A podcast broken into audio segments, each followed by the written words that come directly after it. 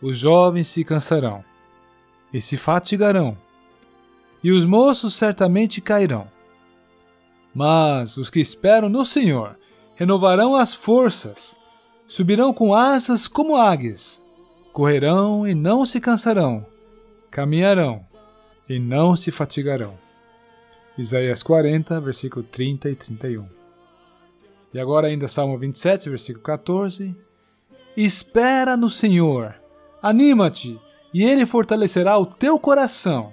Espera, pois, no Senhor. Esperar no Senhor. A fé nos possibilita atravessar tempestades com calma e serenidade. A fé, ela não fica de olho nas circunstâncias, como que esperando obter ajuda delas. Não, a fé se aferra a Deus, pois se dá conta de que Deus é ainda maior que as circunstâncias. A fé tem a capacidade de esperar. Esperar até que Deus entre em ação.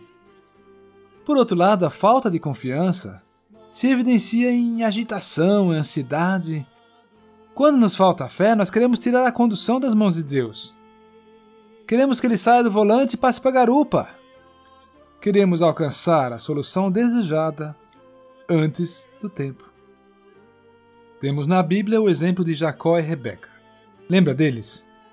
Quantas intrigas, tapiação, quantas mentiras e trapaças. Por que será que as coisas penderam para esse lado, hein, seu Jacó? em Dona Rebeca. A conclusão a qual nós somos levados a chegar é que eles não souberam esperar por Deus. Eles queriam cortar o caminho, seguir por atalhos, fazer as coisas acontecer na marra, fazer as coisas acontecer mais depressa. Tomemos ainda outros casos que nos são narrados na palavra de Deus. A maioria dos personagens sejam bons ou maus, falha justamente nesse ponto. Não esperam, com calma, pelo agir de Deus. Sempre há uma ou outra circunstância em que Satanás conseguiu compeli-los a agir precipitadamente. Ao passo que a fé, se tivesse estado em ação, teria permanecido calma, esperando pelo mover de Deus. Muito bem, depois de termos falado um pouco do Jacó e da Rebeca, tomemos agora o homem de Nazaré. Quando ele estava no deserto e com fome, ele teve acesso, mas rejeitou todos os recursos que não vinham da parte de Deus. Aliás, o tentador lhe fez um desafio muito ousado. Mas ouçamos a resposta dele: Nem só de pão viverá o homem, mas de toda a palavra que sai da boca de Deus. Sabe o que ele falou, por outras palavras? Ele estava com fome.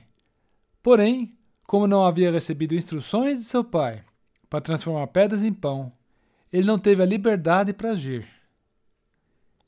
E se traçarmos os seus caminhos em meio a todas as circunstâncias de tentação e angústia, nós vamos verificar que ele se importava somente com a glória de Deus.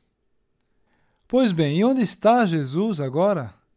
No trono do Pai, coroado de glória e de honra. Aqui na terra, ele se encomendava a Deus, e Deus lhe ouvia as orações. E, por fim, sabe o que Deus fez com ele? Em função da sua dependência de Deus e da sua humilhação como homem, negando a si mesmo, Deus o exaltou soberanamente, acima de todas as coisas, e lhe deu um nome que está sobre todo nome. Ele, Jesus Cristo, é o autor e consumador da fé.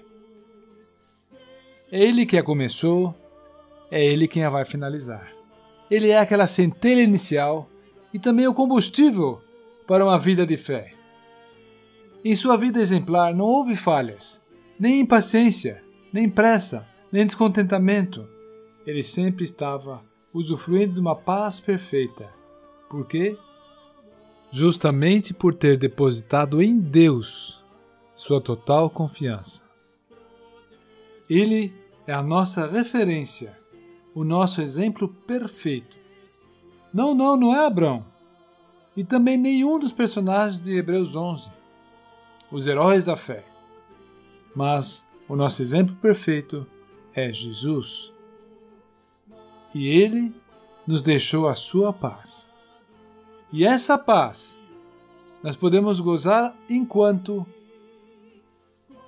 primeiro, seguimos os seus passos, segundo, nos apoiarmos plenamente no amor do Pai.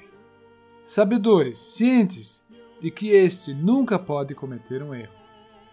Bem, me parece que agora esse Salmo 27,14, que deu início a esta reflexão, pareça fazer muito mais sentido. Vamos então recapitulá-lo? Espera no Senhor. Anima-te, e Ele fortalecerá o teu coração. Espera, pois, no Senhor. Espera, pois, no Senhor.